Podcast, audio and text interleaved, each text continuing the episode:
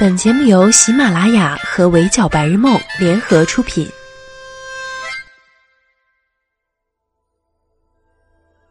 闹钟只能叫你起床，我负责叫醒梦想。Hello，大家好，欢迎收听本期的 Madam 神侃娱乐圈，我是 Madam 九九。大家接收今日份的灵魂拷问二连，还有姐妹没开始追《陈情令》的吗？还有没有被肖战哥哥的神颜折服的吗？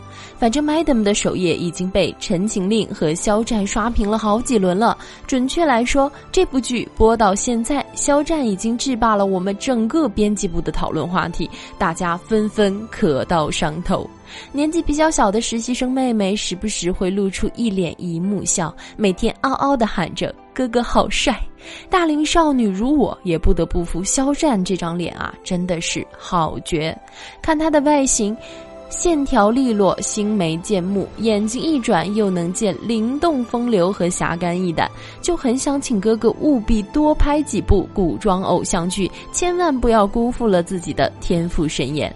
大家都知道，IP 改编的路上最难搞的就是书粉。且不说观众口味众口难调和剧情改编够不够还原的问题，光是挑出一个能够让书粉满意的演员都困难重重。但这个会原著的魔咒似乎一碰到肖战就失了灵，尤其是《陈情令》这部剧，从拍摄到播出，Madam 见过的十个观众里有八个都在夸肖战，简直就是魏无羡本人呐！最初书粉抗议《魔道祖师》影视化的时候，就是一张肖战。喝酒的路透图打开了局面，让原本不抱希望的书粉有了期待。这个颇具真香意味的开端，后来还被不少粉丝调侃为“一眼万年”。剧播以后，这幅流着泪吹响陈情的画面又率先出圈。当时还没来得及看剧的我，一刷到这张图，心里就有了谱。肖战这个魏无羡啊，妥了！果然，后来的剧情里有多处名场面都被肖战高度还原。他的表现不仅远远超出观众最初的预期，还直接具象演活了大家心中的。夷陵老祖，书粉哪里还有什么抱怨和不满呢？十六年前，初到云深不知处，往兰家屋顶上随便一坐，瞧着盘腿仰脖喝天子笑的架势，活脱脱一个魏无羡从书里走了出来，比想象中的还要潇洒不羁。忘带拜帖，被人家拦在门口，说破嘴皮子，请求破例放行未遂。魏无羡这边正叽叽喳喳满嘴殷勤话呢，就被极重规矩的蓝忘机施了禁言术。这个又急又气、蹦蹦哒哒的包子脸呀，好想念！还有戴上恶鬼面具吓唬蓝忘机的这一幕，恶作剧得逞后，这眉眼弯弯的开怀一笑，少年义气和清灵顽皮全都写在了里面。当然，角色的还原度和完成度高，除了因为肖战的形象气质都跟魏无羡十分契合之外，也离不开演员本人的努力打磨。肖战无疑是贴合魏无羡的，他并没有为了讨好书粉而去刻意模仿小说中的一切，而是在忠于人物设定的基础上，又加入了自己的理解。比起很多人在夸的魏无羡本人，他倒觉得他是更加饱满鲜活的肖战式魏无羡。书中的魏无羡，少年时期神采飞扬、明俊逼人，眼角眉梢尽是笑意，从来不肯好好走路。后来从乱葬岗里爬出来，成了夷陵老祖，就变得俊美而苍白，气质凛冽、阴郁，邪味更重。肖战的处理方式很巧妙，他本人站在那里就是一个翩翩少年郎，那还能如何体现出魏无羡的神采飞扬、明俊逼人呢？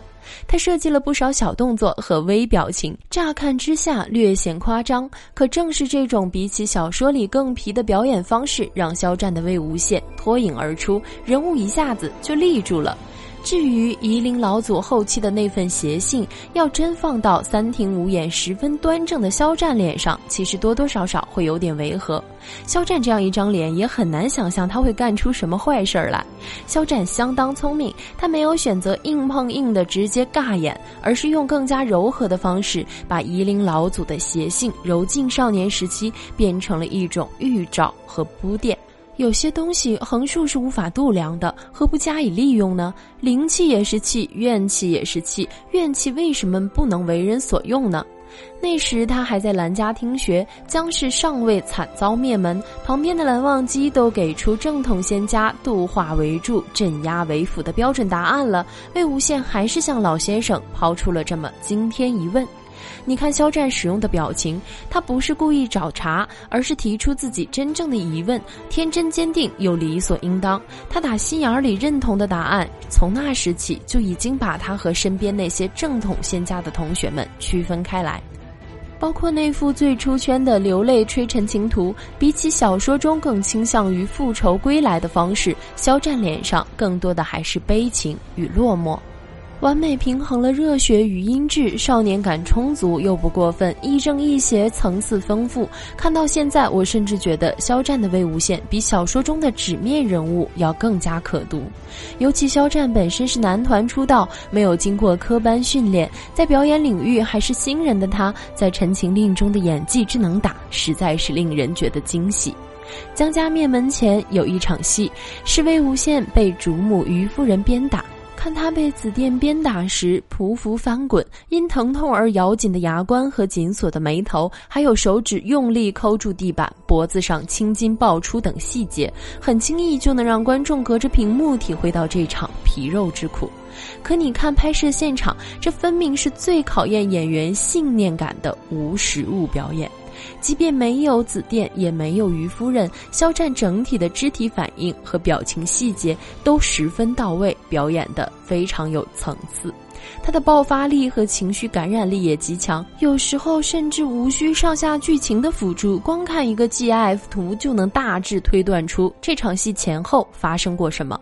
明亮的眼睛失去了往日的神采，眼里犹有血丝在，大颗泪珠积在眼眶边，是江家惨遭灭门，好友江城生死未知，没有家了的绝望和心如死灰，被打入地牢和恶犬关在一起，紧张到眼珠乱转，腮帮紧绷，呼吸急促，手指都跟着无意识快速的转动，这个害怕的程度完全符合木无限天不怕地不怕只怕狗的人设。扬手攥住对方的武器，嘴角依旧上扬，但眼神冷峻，是忍无可忍时的短暂爆发。他明白自己还不能和对方撕破脸，但也不缺乏与之对峙的勇气。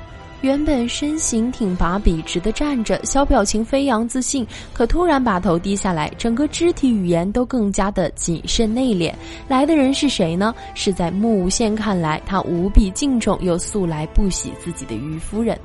如果说非科班出身的新人演员能在无实物表演时不笑场、不掉链子，还能让人感受到他的情绪变化和冲击，这是一种天分的话，那么肖战对诸多细节把控的到位，就是他花了大心思去琢磨穆无羡这个人物的证明。《陈情令》杀青时，肖战发的微博也能证明这一点，可以看出他整个人都是入戏且沉浸的。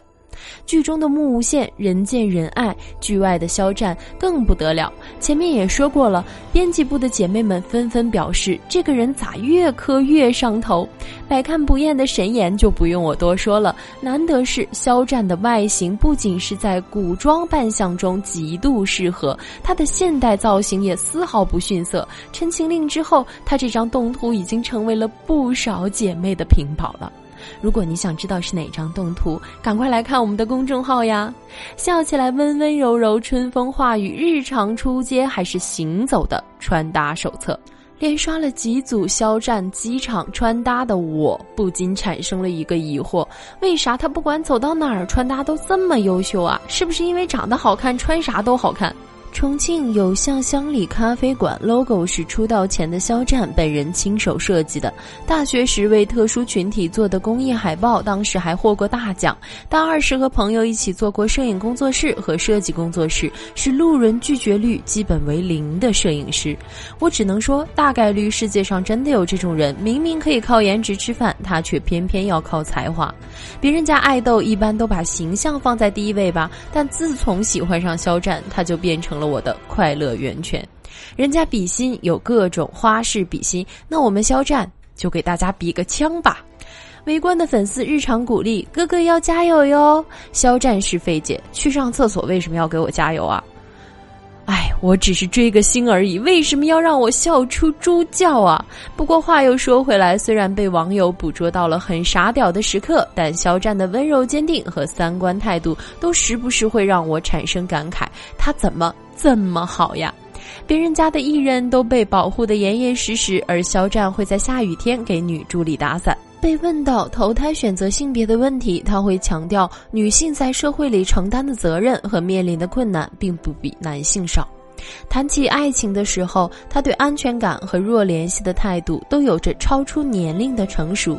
你愿意一生不被人知道，默默无闻的死去吗？我希望我爱的人记得我。我真的好奇，请问肖战是如何做到集幽默与成熟为一体的呢？好看的皮囊摄人心魄，有趣的灵魂万里挑一，拥有其中一样原本已经足够难得。可是肖战的存在却让我相信，这世上还真有人能二者兼得。